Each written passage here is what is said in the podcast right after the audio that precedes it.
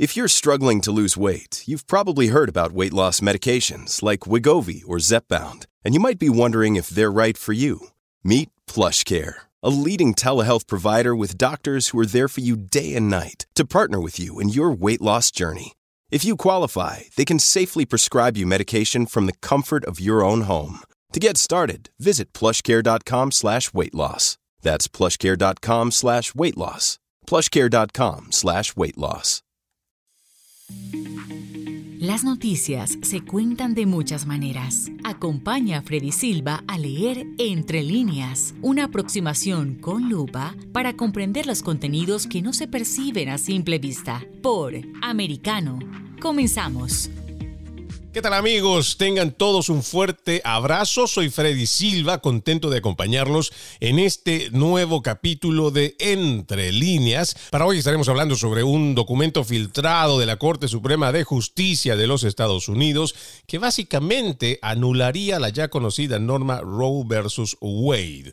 Para esto tenemos invitada a Talis Romero Vázquez. Ella es egresada de bachillerato en ciencias con concentración en psicología, seguidamente con un máster en gobierno y cultura de las organizaciones, UNAV con énfasis en el sector público y privado y con la notoriedad de una base necesaria y lamentablemente olvidada en nuestros tiempos, que es la humanística. También ella es profesional interdisciplinaria en psicología, la política y la academia. Se está preparando, está haciendo un doctorado, se está preparando para tenerlo en educación y psicología. Y con esas credenciales, querida Talis, te doy la más cordial bienvenida a Entre Líneas. Muchísimas gracias, Freddy. De verdad que es un honor para mí estar acá tocando un tema tan importante que ha sido lamentablemente invisibilizado en su gran parte en, los medios. Así que eh, creo que es fundamental hablar de estas cosas.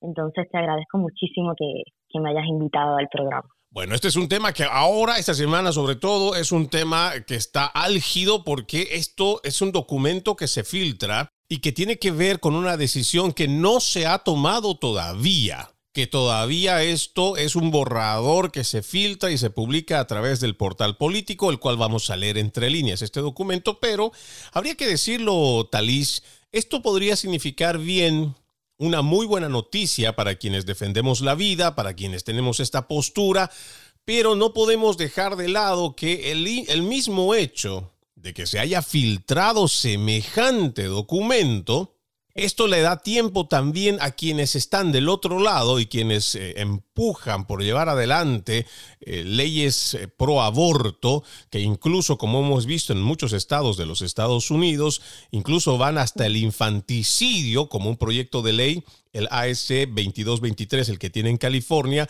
que incluso habla de poder o sea, y aquí vamos a ponerlo en el poder, no vamos a ponerlo de forma así específica, que puede haber un infanticidio incluso hasta los 28 días después de haber nacido la criatura. Entonces, los activistas que reciben la noticia que se supone va a tomarse la decisión para junio, es una especie, yo pienso, de un golpe bajo y además una forma muy burda de haberla presentado, porque también estaría llamando a las activistas o a los activistas en general que están a favor del aborto para que, hey, es como una forma de decir, hey, mira, la decisión la tomo en junio, casi ya está todo resuelto, y si tú no te mueves, entonces esto va a salir en contra de sus beneficios. Por lo menos esa es la forma en como yo lo veo, a pesar de la esperanza y optimismo que me da el saber de que la mayoría de los jueces de la Corte Suprema estarían a favor de eliminar esa norma de Roe versus Wade. ¿Cómo tú lo ves? Sí, sí, sí, mira, totalmente por tu misma línea. De hecho, cuando, cuando esto salió al conocimiento público, me alegré, evidentemente. Eh, es una excelente noticia, como mencionabas, para aquellos que defendemos la vida. Sin embargo, me dio mucho temor, voy a ser honesta. O sea, eh, me preocupé muchísimo precisamente por lo que mencionas. O sea, esto no creo que sea, o sea, quizás es algo que se estaba eh, cosechando, cultivando, de cierta manera podríamos decir que en secreto, ¿no? Eh, eh, una, una decisión que solamente involucraba a lo que era este Tribunal Supremo, y luego al ponerlo, a visibilizarlo de esta forma, ponerlo a manos del público en general, yo creo que esto va a desatar eh, una alarma precisamente eh, en nuestros adversarios, de manera que pueden recurrir a todo tipo de herramientas posibles, lo hemos visto anteriormente, eh, comenzar a, a, perseguir incluso a quienes van a estar votando, en este caso por, por el proyecto. Entonces yo creo que ahora sí que hay que ver qué va a suceder. Yo creo que como, como Providas no podemos ser ilusos y pensar que tenemos esto ganado. Es, es una realidad. Entonces creo que deberíamos más bien también seguir de cerca lo que va a estar sucediendo con este proyecto. De hecho, eh, mira a ver si ya comenzaron a, a, a, declarar sus posturas estos, estos grupos a favor del aborto. Por ejemplo, tenemos a Planned Parenthood, que ha publicado ya rápidamente eh, cómo afectaría esta decisión eh, el derecho a, decidir, ¿no? Como, como le, le gusta llamarle. Entonces, estos publican hoy mismo diciendo que si Roe versus Wade es revocado, que 26 de los estados podrían prohibir el aborto. Entonces, eh, lo que sería, o sea, y estoy citando textualmente, esto dice lo que sería una amenaza para más de 36 millones de personas en edad reproductiva que deberían buscar atención médica en otros estados o llevar a término un embarazo en contra de su voluntad. Así que em, yo creo que ya, ¿verdad?, estamos viendo cómo estas grandes eh, corporaciones que lamentablemente se lucran de esto, como es Plan eh, Parenthood, que es la clínica de redes abortistas más grande del mundo, cómo ya están expresando sus opiniones y cómo esto, ¿verdad?, va a tener, queramos o no, un peso enorme en lo que va a estar sucediendo con este proyecto. Así que debemos seguirlo de cerca y no podemos dejar, ¿verdad?, nuestro activismo pro vida de lado. Eh, ahora más que nunca debemos eh, expresarnos eh, sobre esto, ¿no? Y bueno, lo que tú mencionas, por ejemplo, tiene dos aspectos que me parece eh, importante detallarlo. Primero, porque eh, si bien es cierto, esto se conoce alrededor de las 8 de la noche del día de ayer, hora del este de los Estados Unidos. Incluso hay imágenes de activistas. La fotografía que yo alcanzo a ver que están frente a la Corte Suprema de Justicia allá en la capital estadounidense todavía se logra ver parte de la luz del sol. Esto quiere decir que incluso se podría pensar que además de la filtración que luego se conoce por este portal político que vamos a leer este documento, pues parecería que también alguien adicionalmente a, este portal ya habría conocido o se le habría dado a las activistas esta información como para que estén listas apenas salga el escándalo. Eso por un lado. Y lo otro también tiene que ver mucho con el, la manipulación del lenguaje, ¿no? Como a lo largo de los años, esta, este es un tema en su mayoría rechazado por quienes entienden que la vida comienza en la concepción y no esa forma disparatada de querer poner al ser humano como persona, que porque piensa, que porque siente, entonces se, le va poniendo en ciertos catálogos o se lo va haciendo ciudadano de segunda clase o de ser humano de tercera clase o este si puede nacer, no puede nacer. Y detrás de eso existe una de las empresas más grandes de finanzas, bueno, una de las empresas abortistas más grandes que como tú lo dices, tiene un interés que no es más que el de lucrar y las cifras no nos dejarían mentir. Vamos a comenzar leyendo entre líneas si te parece Talís y dice la Corte Suprema votó a favor de revocar el derecho al aborto, muestra un proyecto de opinión. Sostenemos que Road y Casey, los dos casos, eh, los cuales son los que son referencia, dicen deben de ser anulados, es lo que escribe el juez Alito en un borrador mayoritario inicial que circuló dentro de la corte. Este es un artículo escrito por Josh Gerstein y Alexander Wards el 2 de abril perdón, 2 de mayo de este 2022 y vamos desglosando un poco. Dice la Corte Suprema votó para anular la histórica decisión de Roe versus Wade, según un borrador inicial de opinión mayoritaria escrita por el juez Samuel Alito, que circuló dentro de la corte y fue obtenido por político. El proyecto de opinión es un repudio rotundo e inquebrantable de la decisión de 1973 que garantizó las protecciones constitucionales federales del derecho al aborto y una decisión posterior en 1992, Planet Parenthood versus Casey,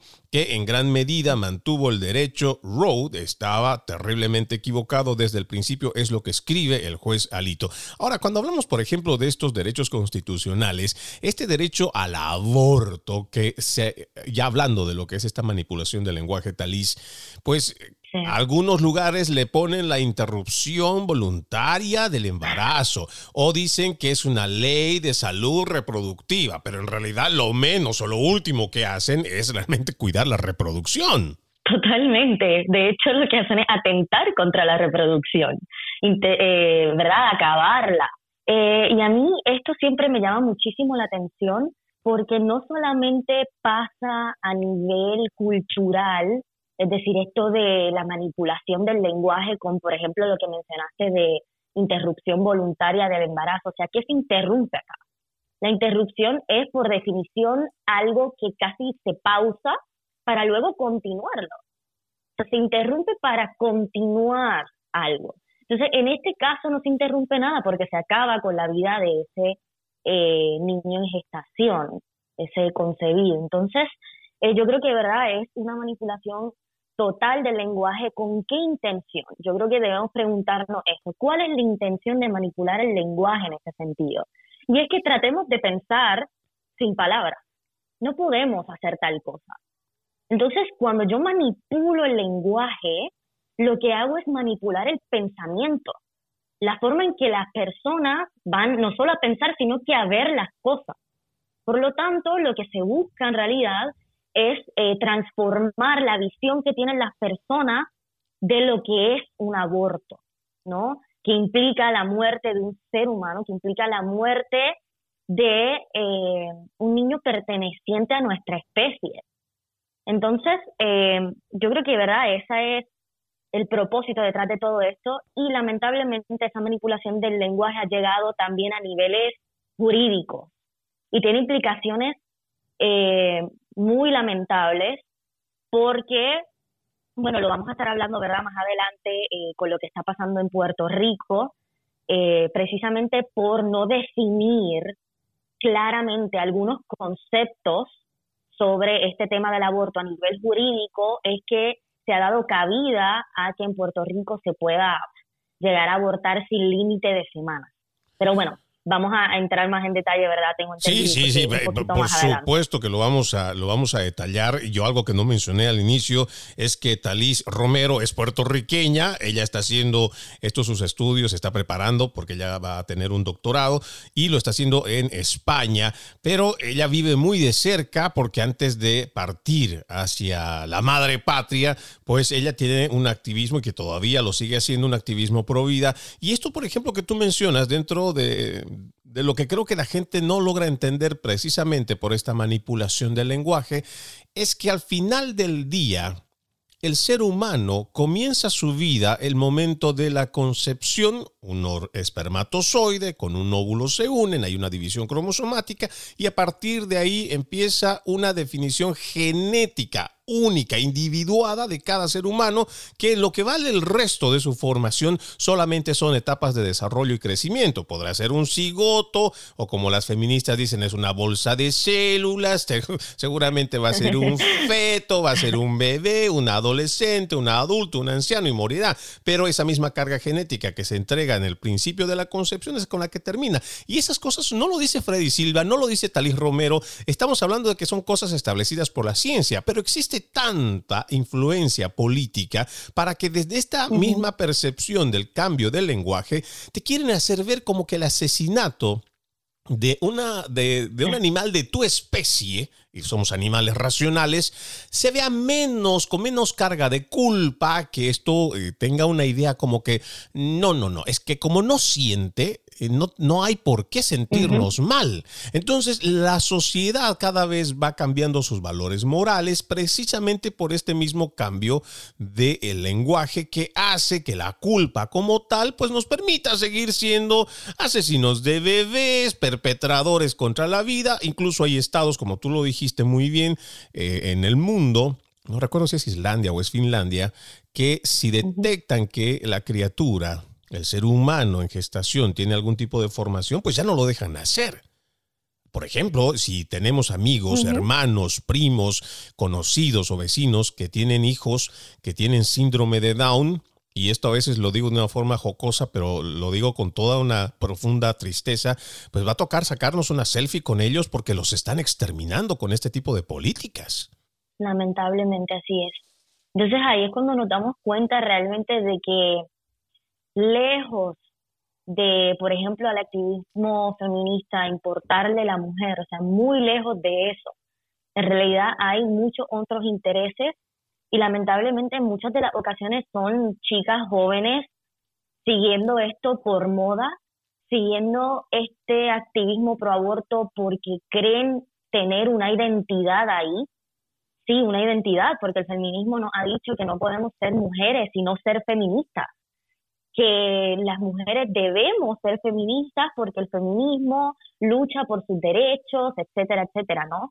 Pero yo creo que muy lejos de eso, en realidad, eh, está el hecho de que el feminismo ha tomado unas luchas muy, muy eh, tristes y lamentables como esta del aborto, y, y son luchas que, que lejos de, de promover esa hermosura que siempre ha representado a la mujer. O sea, la mujer siempre ha tenido una responsabilidad inmensa con consigo y con las próximas generaciones, que ha sido nada más y nada menos que evidentemente junto de la mano con el hombre, pero en este caso un peso muy importante sobre la mujer, el hecho de eh, de preparar, de educar a las próximas generaciones, de ser ese espejo moral de sus hijos y, y, de educarlos y prepararlos como tal para ser individuos de bien en nuestras sociedades. O sea, este es uno de los papeles fundamentales de la mujer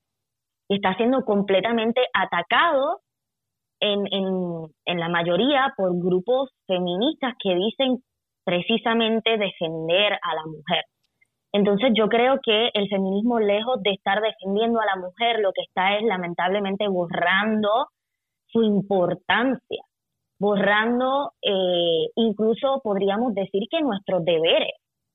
Eh, y yo creo que, ¿verdad? En, este sentido eso es completamente lamentable. Es preocupante además, ¿no? Porque esta batalla cultural que tenemos donde estamos recibiendo este ataque brutal y frontal contra la identidad misma de la mujer, contra la masculinidad del hombre, una agenda 2030 bastante perversa. Es momento de que me vaya a la primera pausa, eh, Talís. Vamos a seguir desglosando este tema, este artículo además pero me voy con esto que lo he escuchado parafraseando más bien, ¿no? Al intelectual Miklos Lukács, que él decía que con estos temas pro aborto, lo que estamos haciendo es sacar al sujeto con dignidad inherente y derechos, lo estamos sacando de ser un sujeto para pasarlo a un objeto con derechos relativos y es allá hacia donde nos llevan este tipo de políticas pro aborto. Ya volvemos.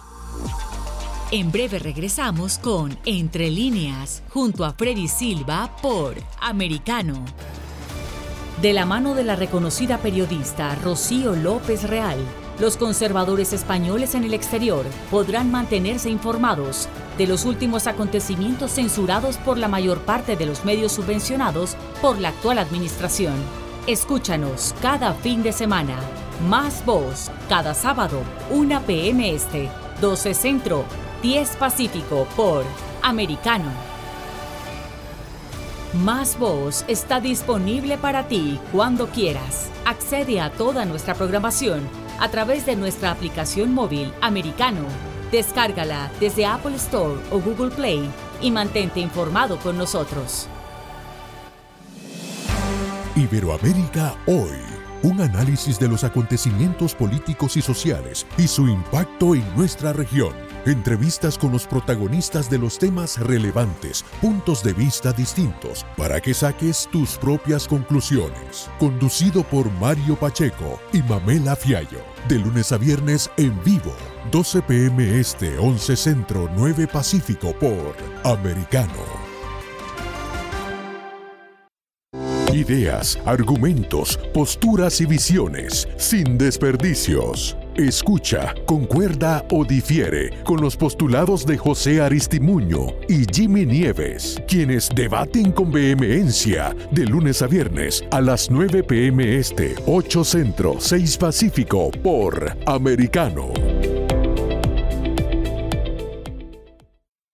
Noticias e información del acontecer de nuestra región con sabor caribeño. Acompaña a Diulca Pérez e infórmate de lunes a viernes en vivo 9 a.m. Este, 8 Centro, 6 Pacífico por Americano.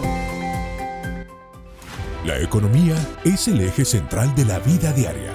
Infórmate de los temas importantes del acontecer económico y empresarial en Ahora con Alberto Padilla de lunes a viernes, 4 p.m. Este, 3 Centro, 1 Pacífico. En vivo por Americano.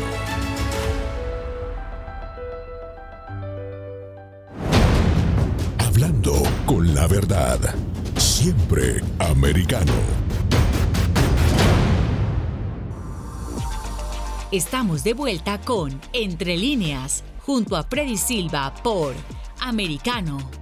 Continuamos con más de Entre líneas. Les recordamos que ustedes, además de la radio, nos pueden escuchar a través de nuestra página en el internet www.americanomedia.com y pueden escucharnos a través de nuestra aplicación Americano descargando las mismas tanto para dispositivos Apple como para Android.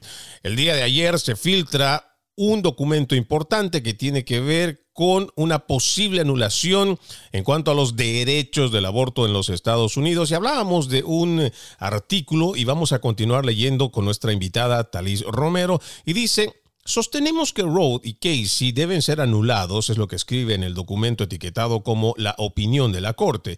Es ahora, o más bien es hora de hacer caso a la Constitución y devolver el tema del aborto a los representantes electos del pueblo.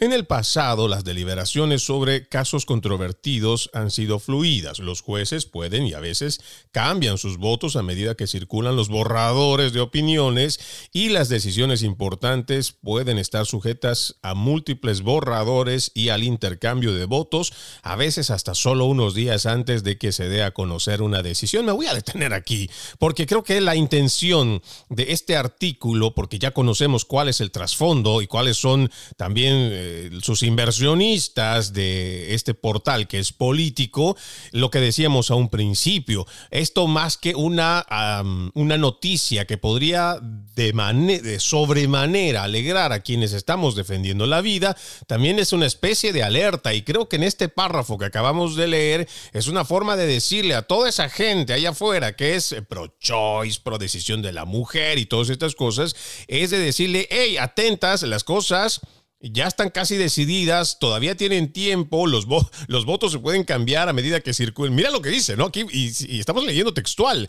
Cambian sus votos a medida, habla de los jueces, ¿no? Cambian sus votos a medida que circulan los borradores de opiniones y las decisiones importantes pueden estar sujetas a múltiples borradores y al intercambio de votos. O sea, básicamente, lo que uno termina entendiendo en esto, Talis, es que más que una noticia buena para un sector que defiende la vida, es la advertencia al otro lado para que se prepare de la, de la batalla. Sí, sí, sí, completamente. O sea, a ese punto, y, de hecho eso era lo que, lo que conversábamos a un inicio en el primer bloque, o sea, estábamos hablando precisamente de la preocupación de que al filtrarse esto, estos grupos comiencen, ¿verdad?, a no solo a prepararse, sino que también a eh, a continuar con esa, famosa manipulación que tanto les caracteriza, porque es una realidad, tanto en el lenguaje como en muchos otros ámbitos. Entonces yo creo que es precisamente como mencionas, un llamado a que no todo está perdido, de cierta manera, no. Eh, vamos, que pueden hacer algo para que estas personas cambien de opinión. Entonces, eh, esto me parece completamente descabellado, incluso peligroso, así que continúo haciendo un, llamado también a los sectores pro vida a seguir este proyecto de cerca y lo que vaya a estar pasando con él, porque es definitivamente que algo histórico. O sea, sería algo histórico histórico que esto se aprobara. Ahora, también adicionalmente a eso, ¿no? Además de esta alerta que estaría despertando en el sector que no defiende la vida, a mí también me llama mucho la atención, Talis, que podamos ver la credibilidad ¿no? De la Corte Suprema de Justicia, cuando, pues mira, sabes, eso se supone que es algo muy interno, pero bueno, vamos a soltar este papelito, lo vamos a dejar salir. No sé quién lo sacó, no sé por qué lo sacó y seguramente pues se filtró. No, yo pienso que el pueblo estadounidense no es tonto y se va a dar cuenta que, al igual que en otros escándalos políticos, el momento que se filtra un documento tan importante es porque tiene una finalidad. Y en este caso a mí me llama mucho la atención, pero también me preocupa que la credibilidad de la misma Corte Suprema, el máximo tribunal en los Estados Unidos, tenga que estar dejando que se filtre algo como esto cuando todavía faltan dos meses para una decisión final. Entonces, ahí es donde viene también muchas preguntas. ¿Realmente vamos a nosotros ahora poder decir, o creo que esa era la finalidad también, cuestionar esta situación cuando estamos viendo que se pueden filtrar documentos que se supone todavía están revisando? Completamente, o sea, eh, me parece, como mismo mencionabas, que no son tontos. Estamos hablando de, de la Corte Suprema, o sea, no estamos hablando de, de, otros asuntos o de, ¿verdad? O sea, estamos hablando de, de algo completamente eh, importante para los Estados Unidos, algo, eh, vamos, de su gobierno, que no podría ser eh, tan fácil de, de rebuscar, ¿no? O sea, no es fácil filtrar un documento como esto. Entonces podríamos, o sea, vienen a mi mente demasiadas preguntas en torno a esto, como por ejemplo, ¿quién lo filtró? ¿A quién, a quién tienen metido allá de aliado, ¿no? Para que esto pueda salir. O sea, ¿cuáles son los intereses? O sea, cuán grandes pueden llegar a ser estos intereses involucrados detrás del aborto como para que pueda salir un documento como esto meses antes de que, de que se vea, de que se vaya incluso a, votar como tal. Entonces, eh, sí, sí, esto no, no fue un simple, o sea, no, no se filtró simplemente, o sea, no, acá hay unos intereses, evidentemente hay eh, incluso una intención de defender unos intereses que fueron abarcados en, en, esto, en este caso de Roe versus Wade, esos intereses del aborto. Entonces, por eso sigo recalcando que debemos eh, mantenernos al tanto en cuanto a este tema y ver cómo, cómo va progresando, ¿no? Y bueno, tú decías muy bien, esto, esto es histórico, pero no solamente por lo que pueda significar en una normativa que tiene casi medio siglo en cuanto a lo que se van aplicando y que también es el referente o es el precedente más bien para poder llevar adelante otras políticas. Pero también estamos viendo que hay estados que ante esta situación están legislando por su cuenta y esto es lo que realmente está haciendo que surja una ola de personas o de ciudadanos estadounidenses que estén en defensa de la vida y que se lo está reflejando en estados como el de Texas, tenemos aquí el estado de la Florida y muchos otros que están siguiendo sus mismos pasos. Es momento de irnos a nuestra siguiente pausa, pero al regresar vamos a seguir tocando parte de esto, pero también la problemática que se está viviendo en Puerto Rico. Ya volvemos. En breve regresamos con Entre líneas, junto a Freddy Silva por Americano. Somos Americano. Iberoamérica hoy un análisis de los acontecimientos políticos y sociales y su impacto en nuestra región. Entrevistas con los protagonistas de los temas relevantes, puntos de vista distintos, para que saques tus propias conclusiones. Conducido por Mario Pacheco y Mamela Fiallo. De lunes a viernes en vivo, 12 pm este, 11 centro, 9 pacífico por Americano. Diego López y Dianelis Guerra comentan y analizan el acontecer deportivo, torneos, campeonatos y la actuación de tus atletas favoritos en Deportes Americano. Sábado, 10 pm este, 9 Centro, 7 Pacífico por Americano.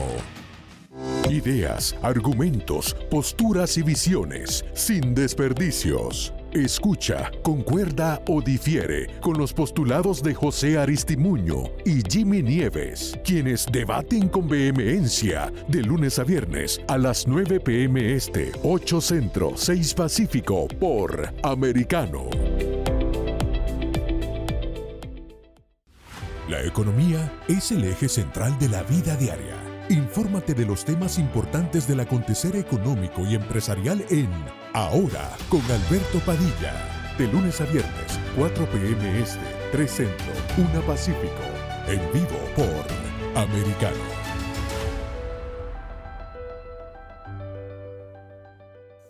Comienza tu día bien informado. De mañana con Americano. Junto a Gaby Peroso y Jolly Cuello quienes te presentan la revista informativa de las mañanas. Conéctate con nosotros en vivo de lunes a viernes de 7 a.m. Este, 6 Centro, 4 Pacífico por Americano. Donde pasan los hechos, siempre americano. Infórmate con Lucía Navarro de los temas importantes del día que impactan tu vida. Conoce el contexto de los hechos con el análisis de especialistas. Únete a Actualidad Noticiosa de lunes a viernes a partir de las 10 pm este 9 Centro 7 Pacífico por Americano. Estamos de vuelta con Entre líneas junto a Freddy Silva por Americano. Continuamos con más de Entre líneas. Hoy tengo de invitada a Talís Romero, una activista provida con grandes credenciales en la parte académica. Además, está preparando eh, un doctorado en España. Y hablábamos sobre este documento Talís que se filtra. No sabemos cómo, no, no sabemos por qué. La pregunta es bastante ingenua, pero no sabemos por qué. Pero tenemos una idea en cuanto a lo que significa esta publicación, que, ojo, también entre comillas, viene de un portal político, que tenemos muy claro, creo, cuál es la línea política y la filosófica que tienen en este momento, en base, por supuesto, nuestra deducción a lo que ellos publican como noticia, ya sea noticia como tal o temas de opinión. En este documento que estamos leyendo entre líneas dice, una persona familiarizada con las deliberaciones de la Corte dijo que cuatro de los otros jueces designados por los republicanos, Clarence Thomas, Neil Gorsuch, Brett Kavanaugh y Amy Coney Barrett, habían votado con alito en la conferencia celebrada entre los jueces después de escuchar los argumentos orales en diciembre y esa alineación permanece sin cambios a partir de esta semana. Los tres designados por los demócratas, Stephen Breyer, Sonia Sotomayor y Elena Kagan, están eh, trabajando en una o más disidencias según la persona. No está claro cómo votará en última instancia el presidente del Tribunal Supremo, quien sería John Roberts, y si se unirá a una opinión ya escrita o redactada más bien redactará la propia suya. Aquí ya tenemos una idea bastante clara, creo, quiénes son los que estarían a favor y en contra, pero también lo habíamos leído anteriormente que después de esta decisión o por lo menos lo que van a establecer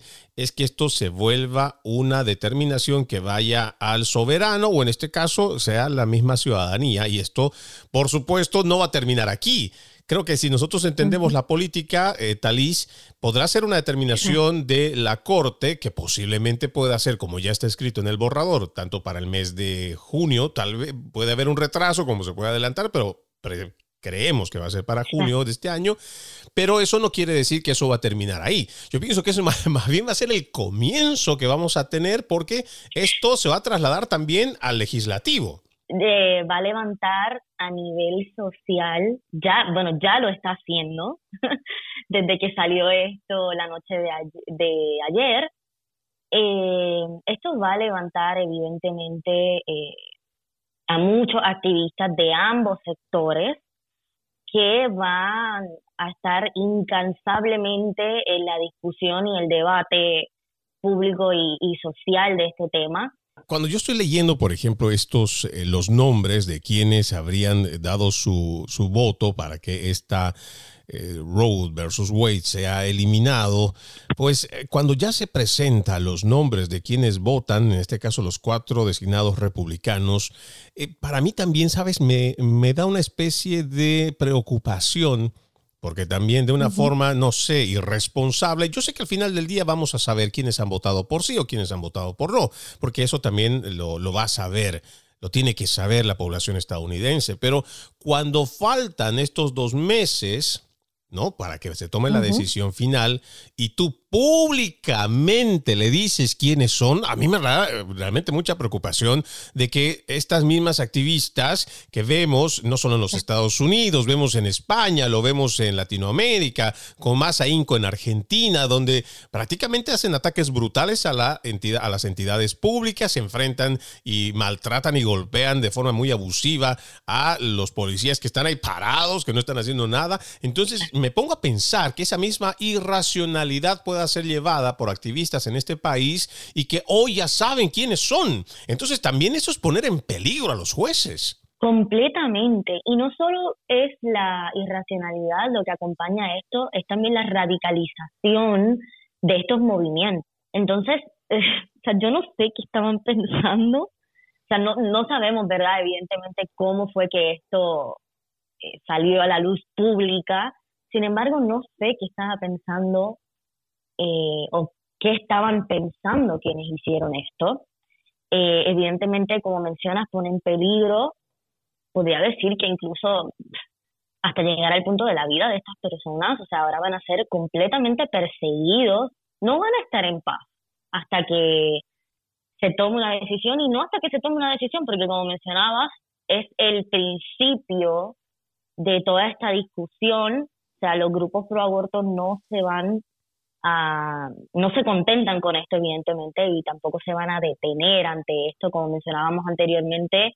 Ya incluso Planned Parenthood eh, hizo declaraciones públicas en cuanto a esto y casi que un llamado a los activistas pro aborto. Ahora decíamos que una vez que se determine o que se este fallo ya de forma oficial y que el pueblo estadounidense lo sepa, pues esto va a ser trasladado y llevado a los parlamentos, eh, o sea, los congresos en los diferentes estados de la nación y seguramente esto va a ser una batalla bastante tenaz y que vamos a ver a partir de ahí que van a algunos replicar con mayor intensidad seguramente lo que está establecido en Texas, seguramente lo que está establecido en la Florida, hay muchos otros que siguen legislando y van a ser seguramente más flexibles o menos flexibles pero de que va a haber una batalla política, pues la vamos a tener a partir de que se dé a conocer esto a mitad de año. Cosa que no es diferente lo que se está viviendo en Puerto Rico con el proyecto de ley del Senado 693. Lo decíamos, eh, Talís, quienes defendemos la vida no es que tengamos excepciones en cuanto a que a los tantos meses o a las tantas semanas de gestación. La vida hay que defenderla desde la concepción y creo que eso deberíamos tenerlo siempre claro. Pero en este caso, hablando un poco de la ley, tú nos lo vas a detallar y nos vas a explicar bien, eh, esto no es que estemos apoyando o si es que o si es que se está apoyando hasta cierto término o por qué deberíamos de sumarnos a este proyecto de ley que creo que es el único que más o menos va en defensa de la vida del ser humano en, gestación. Mira, yo quisiera eh, contextualizar un poco el asunto. Primero que todo, este proyecto del Senado 693 es un proyecto que fue presentado por eh, varios senadores. La senadora principal en cuanto a la redacción de este proyecto es Joan Rodríguez Bebe, pero eh, de la mano, ¿verdad?, con otros senadores eh, fue la redacción del mismo, ¿verdad?, de, este proyecto. Entonces, este proyecto tiene como propósito establecer una ley para la protección del concebido en su etapa gestacional de viabilidad. Esto quiere decir que el proyecto tiene como propósito eh, limitar el aborto después de la semana 22, que es cuando la ciencia ha establecido que el feto puede vivir fuera del vientre materno, o sea, por viabilidad.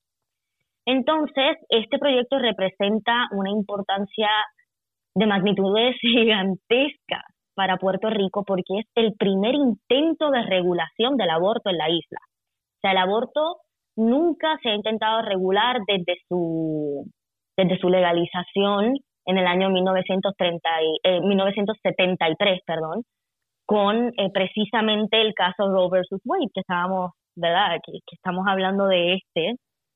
Sin embargo, yo no sé hasta qué punto esto que ha sucedido, ¿verdad? Esto que, que se dio a conocimiento público, ¿verdad? Este, este proyecto del que hemos estado hablando de la Corte Suprema de los Estados Unidos en cuanto a Roe versus Wade, no sé qué tanto eh, podría impactar en Puerto Rico, porque, o sea, vamos, que impactaría enormemente, por supuesto, porque, bueno, precisamente, o sea, partiendo de, la idea de que el, el aborto fue legalizado en Puerto Rico precisamente por ese caso, sin embargo, la situación que vive Puerto Rico actualmente, el hecho de que se pueda llevar a cabo la terminación de un embarazo en cualquier etapa, o sea, Puerto Rico no tiene límite de semanas en cuanto a esto, no fue una decisión de este caso, sea, de Roe versus Wade, sino que fue una interpretación propia de nuestro tribunal, o sea, del Tribunal Supremo en Puerto oh, Rico. O sea, y disculpa, te, interrumpo, o sea que en este caso estamos hablando de que esto se sienta solo como una especie de precedente basado en 1973 y no necesariamente porque hayan legislado o se hayan enfrentado, la Corte, la Corte de Puerto Rico se haya enfrentado a un caso que los haya llevado a poder tomar una determinación. Simplemente se interpreta la decisión y hoy por hoy en Puerto Rico, tanto a los nueve meses eh, como a los dos, tres semanas, se puede proceder con el aborto. Exactamente.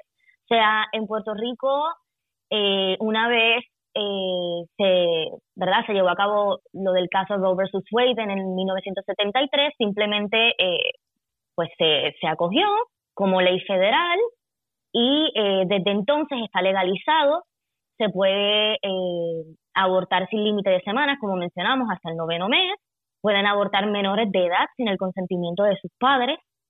Y esto es porque una vez ocurre, ¿verdad? Esto de Roe versus Wade en Estados Unidos, hay una decisión posterior del Tribunal Supremo, en este caso de Puerto Rico, y el tribunal interpretó eh, una disposición del Código Penal nuestro que prohíbe el aborto, por lo que el tribunal dijo que eh, debía ocurrir una excepción que reconocía esa disposición del Código Penal en cuanto a que se podía realizar un aborto para preservar la vida y la salud de la madre. Entonces, estos disponen que se puede interpretar de una forma muy amplia esto, eh, este concepto de salud de la madre, que incluso este concepto puede abarcar tanto razones de tipo económicas como emocionales, sociales y de todo tipo, por lo que desde ese momento en adelante, en un caso de Puerto Rico, del Tribunal Supremo de Puerto Rico llamado Pueblo versus Duarte, una mujer puede abortar en cualquier momento del embarazo y prácticamente por cualquier razón, porque se interpreta ese lenguaje de salud y vida de una manera tan amplia que prácticamente lo cobija todo. O sea, yo puedo, lo que O sea, pueden decir que tiene un dolor de cabeza que básicamente le está provocando un terrible malestar, no solo emocional, sino físico, y eso puede ser un simple argumento como para poder abortar. Completamente, de hecho, incluso eh, hasta argumentos económicos argumentos sociales. Ella puede decir, bueno, no, no, no estoy preparada económicamente en estos momentos y puede abortar. En el término que sea, en el mes que sea, en el momento en el que sea. Y, eh, ¿verdad? Esto, esto es evidentemente muy, muy lamentable, eh, por lo que entonces nace este proyecto 693, que es por lo menos un intento de limitar el tiempo en el que una mujer puede abortar en Puerto Rico. Y como mencionaba, sabemos como Provida que la vida comienza desde la concepción. Sin embargo, esto sería un gran logro para Puerto Rico porque sería el primer avance para limitar el aborto en Puerto Rico. O sea, yo creo que hasta descabellado, incluso para los proabortos, el hecho de que se pueda abortar sin límite de semanas, o sea, hasta el noveno mes. Eh, podría ser descabellado. Y digo podría ser para los proabortos porque evidentemente sabemos que, que no es así. Bueno, cuando tú dices también eh, quienes están a favor del aborto, seguramente habrá ese grupo eh, y que es mayoritario que podría estar a favor del asesinato de uno nacido cuando se refieren, por ejemplo, a una vejación, cuando es sometida la, la, mujer a una violación y que pues quiere optar por este tema y pues, son muchas personas que dicen, pero ¿cómo es posible? como siempre digo, ¿no? La manipulación del lenguaje, la manipulación de los sentimientos y quieren acorralar a la mujer como para que esa fuera la única salida, como para que el aborto fuera la única solución a ese problema, sin darse cuenta que, por ejemplo, eh, Talis, no sé si compartirás conmigo, pero una desgracia se pretende solucionar con otra desgracia, porque si hay algo que no hablan quienes están a favor del aborto, incluso en estos casos extremos de una vejación, de una violación, pues eh, quedan con daños psicológicos muy graves. Eso es cierto por parte del abusador, pero hay un montón de mujeres, y no tengo la cifra ahora mismo para poderlo eh, expresar eh, en, números, pero es un alto número de la cual queda con traumas porque ha terminado asesinando a algo que es parte de su cuerpo, que es el ser humano, que es, es esa criatura propia de ella. Es que la manipulación es inmensa en torno a este tema porque utiliza los casos de violación para adelantar sus agendas políticas. O sea, ahí te das cuenta cuando en realidad esto, estas mujeres ni siquiera le importan a nivel de bienestar eh, psicológico incluso, porque no se habla de eso. Se habla simplemente de, bueno, la solución es abortar ese bebé y ya está. Y luego la chica queda desamparada. Y hay algo bien importante acá que mencionar y es que el, el porcentaje estadísticamente de embarazos por violaciones de un por ciento. Un por ciento. Entonces están tomando ese por ciento para adelantar una agenda política que no representa verdaderamente, eh, no refleja verdaderamente la cantidad de abortos que se realizan. Son muy, muy, muy pocos los abortos que se realizan por una violación en los lugares, ¿verdad?, donde se pueden realizar. Y no solo esto, también que esas mismas personas que defienden el supuesto, ¿verdad?, eh, el, aborto, en los casos de, violación o que toman estos casos, ¿verdad?, para adelantar esa política, como mencioné, eh, son personas que también eh, favorecen el que se pueda practicar un aborto en menores de edad sin el consentimiento de, de los padres. ¿Y por qué menciono esto?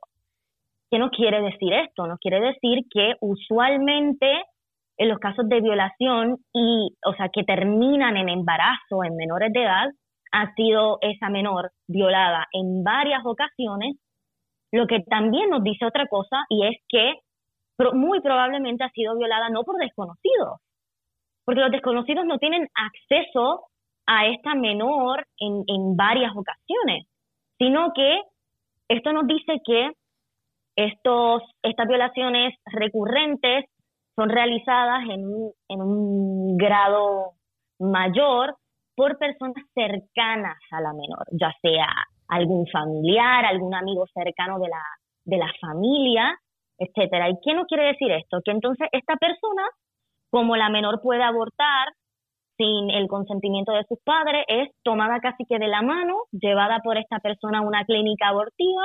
El mismo eh, agresor, ¿no? Es el mismo agresor. El mismo agresor. Y que termina siendo libre y que eso, es, eso es lo más y grave, ¿no? esa violación terminan perpetuando las violaciones porque no hay una, una defensa en cuanto a esta menor. Esta menor queda desamparada en las manos de su agresor que puede él mismo llevarla de la mano a esa clínica abortiva a abortar y bueno, su familia nunca se entera. Bueno, podemos ir a Exacto. Eh, vamos a ir a nuestra última pausa. Vamos a continuar con esta misma eh, línea de lo que estamos hablando, porque realmente es muy importante poderlo mencionar, eh, Talís, para que la gente también entienda el alcance de poder llevar adelante este tipo de políticas pro aborto, que más que ayudar o más que pensar en el bienestar de la mujer como tal, ya sea por agresión, sobre todo por una agresión sexual, pues lo que hace es ponerla en el desamparo y en la constante violación por parte de su perpetrador. Vamos a una pausa, ya regresamos. En breve regresamos con Entre líneas, junto a Freddy Silva por Americano. Noticias e información del acontecer de nuestra región con sabor caribeño. Acompaña a Diulca Pérez e infórmate de lunes a viernes en vivo, 9 a.m. Este, 8 Centro, 6 Pacífico por Americano. Donde vive la verdad. Somos americano. Los hechos relevantes que ocurren en Estados Unidos, analizados con la característica frontalidad de Dania Alexandrino y sus invitados. Perspectiva USA. Conéctate de lunes a viernes, 8 p.m. Este, 7 Centro, 5 Pacífico. En vivo por Americano.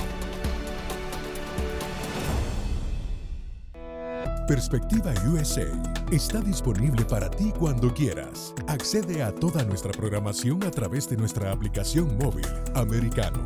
Descárgala desde Apple Store o Google Play y mantente informado con nosotros. La economía es el eje central de la vida diaria. Infórmate de los temas importantes del acontecer económico y empresarial en Ahora con Alberto Padilla de lunes a viernes, 4 p.m. Este, 3 Centro, 1 Pacífico. En vivo por Americano. El antídoto rojo extra está disponible para ti cuando quieras. Accede a toda nuestra programación a través de nuestra aplicación móvil americano. Descárgala desde Apple Store o Google Play y mantente informado con nosotros.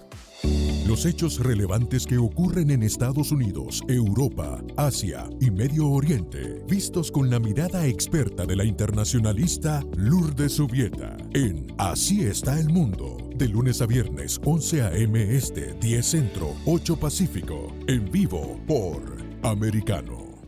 Ideas, argumentos, posturas y visiones, sin desperdicios. Escucha, concuerda o difiere con los postulados de José Aristimuño y Jimmy Nieves, quienes debaten con vehemencia de lunes a viernes a las 9 pm este, 8 Centro, 6 Pacífico por Americano.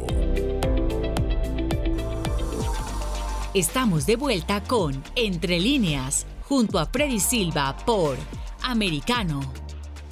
Gracias por continuar con Entre Líneas en este último segmento.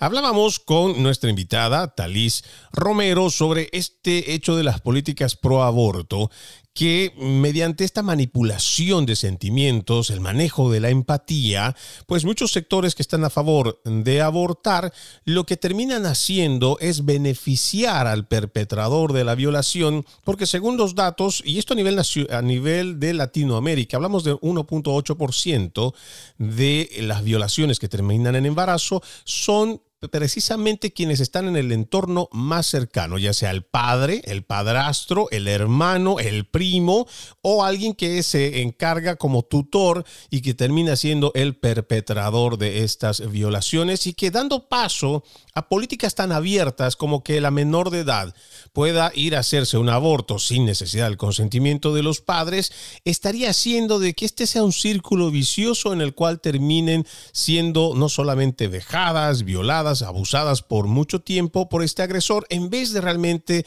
defenderla. Cuando hablamos de este proyecto de ley del Senado 693 en Puerto Rico, em, seguramente muchos pro vida estarán pensando que al haber un límite, de todos modos no estamos yendo con lo que realmente es la lucha por el ser humano como tal, no como lo quieren definir persona o una cosa que es eh, que puede sobrevivir por su por su cuenta, una bolsa de células que es capaz de, autosustentarse. No, estamos hablando de la defensa de la vida en general y como tal. Pero eh, Talís, por lo menos este es un inicio porque como tú ya lo has explicado en el anterior eh, segmento, pues en Puerto Rico, así sea el último día del embarazo, en los nueve meses, la gente o la mujer podría simplemente decir, mira, ¿sabe qué? Me falta plata, no puedo, no tengo y no quiero. Y con eso va y se hace un aborto. Así es, así es, y es completamente lamentable, por lo que entonces mencionábamos que sí, obviamente como providas, que reconocemos que esa vida comienza desde la concepción, no es lo ideal este proyecto. Y los puertorriqueños pro vida reconocemos esto, somos conscientes de esto. Sin embargo, celebramos que existan proyectos como estos porque es el primer acercamiento, el primer intento de regular, de limitar el aborto en la isla. Este proyecto está ahora mismo en discusión, en vistas públicas. El último día de estas vistas públicas es el viernes 6, este viernes 6 de mayo, que ese día va a comparecer el secretario de Salud, Luego de estas vistas públicas, la Comisión de Vida y Familia es la comisión a la que fue referido este proyecto, comisión también que lidera la senadora eh, Joan Rodríguez Bebe, que es eh, quien redactó este proyecto eh, principalmente de la mano, ¿verdad?, de otros eh, senadores, tienen entonces que, como comisión, preparar un informe con todas las opiniones que han llegado a dicha comisión, tanto de las vistas públicas como de los memoriales escritos, incluso de las cartas que han llegado a favor o en contra de la medida. Ese informe, una vez preparado, bajaría a votación entre los miembros de la comisión. Si estos miembros en su mayoría la favorecen, el proyecto pasa entonces a votación en el hemiciclo, en el pleno, y ahí se debatirá la medida, o sea, su aprobación o su rechazo.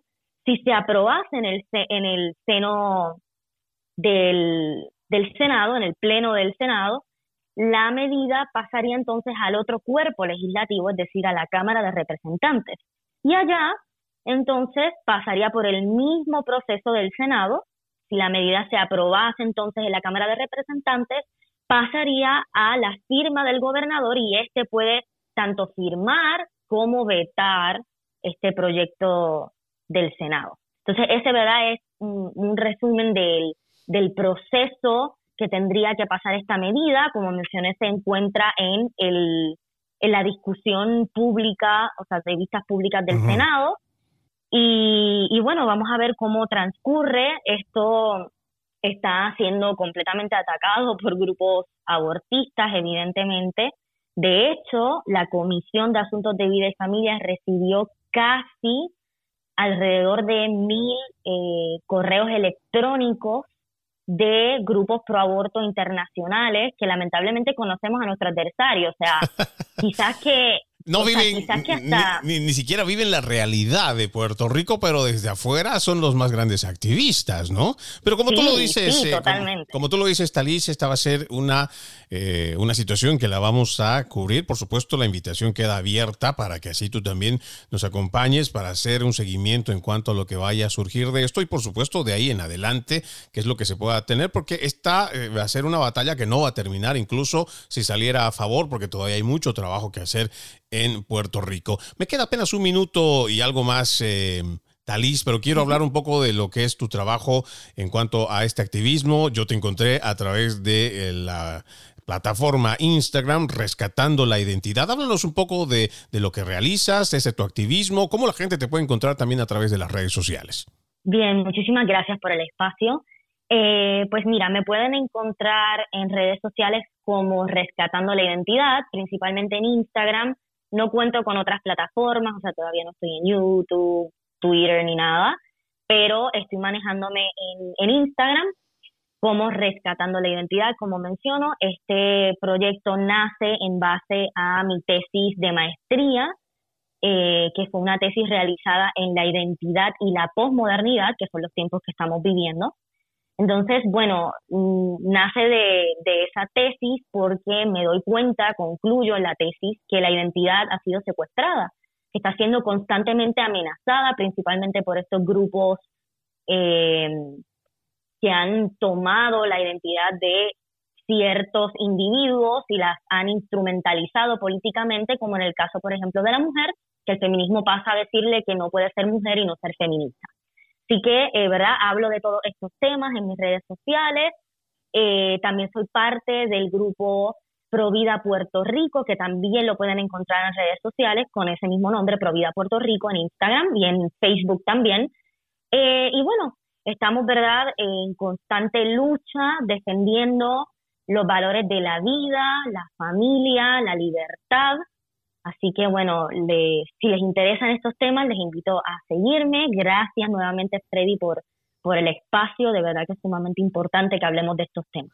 Los agradecidos nosotros aquí en Entre Líneas, eh, nos acompañó Talís Romero Vázquez, egresada, como ya lo dijo, en ciencias con concentración en psicología, de igual forma un máster en gobierno y cultura de la organización, se está preparando para tener un doctorado en educación y psicología. Para nosotros realmente ha sido un gusto tenerte con nosotros, Talís. De esta forma nosotros terminamos este capítulo de Entre Líneas. Soy Freddy Silva, los invito a que continúen con la programación de Americano. Permiso. Entre líneas, un programa en el que leemos un poco más de lo que está expresamente escrito o dicho.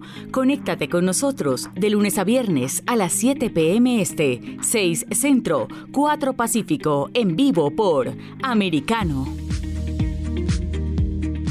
Una mirada global de la influencia de Medio Oriente en el mundo occidental, junto a Hannah Beris, cada sábado en Israel hoy, 2 p.m. Este, 1 Centro, 12 Pacífico, por Americano.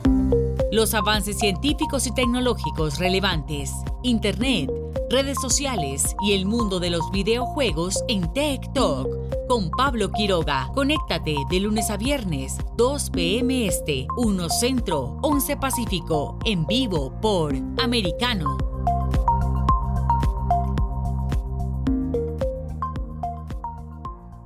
Cada día, Ana Patricia Candiani pregunta, ¿usted qué cree? El programa en el que se consulta acerca de la realidad que vivimos, de lunes a viernes, 11 pm este, 10 centro, 8 pacífico, por Americano. Isabel Cuervo y su equipo indagan y rastrean los hechos para ofrecer una mirada profunda a las noticias, sus causas y consecuencias. Periodismo de investigación. Cada sábado, 7 p.m. Este, 6 Centro, 4 Pacífico, por Americano.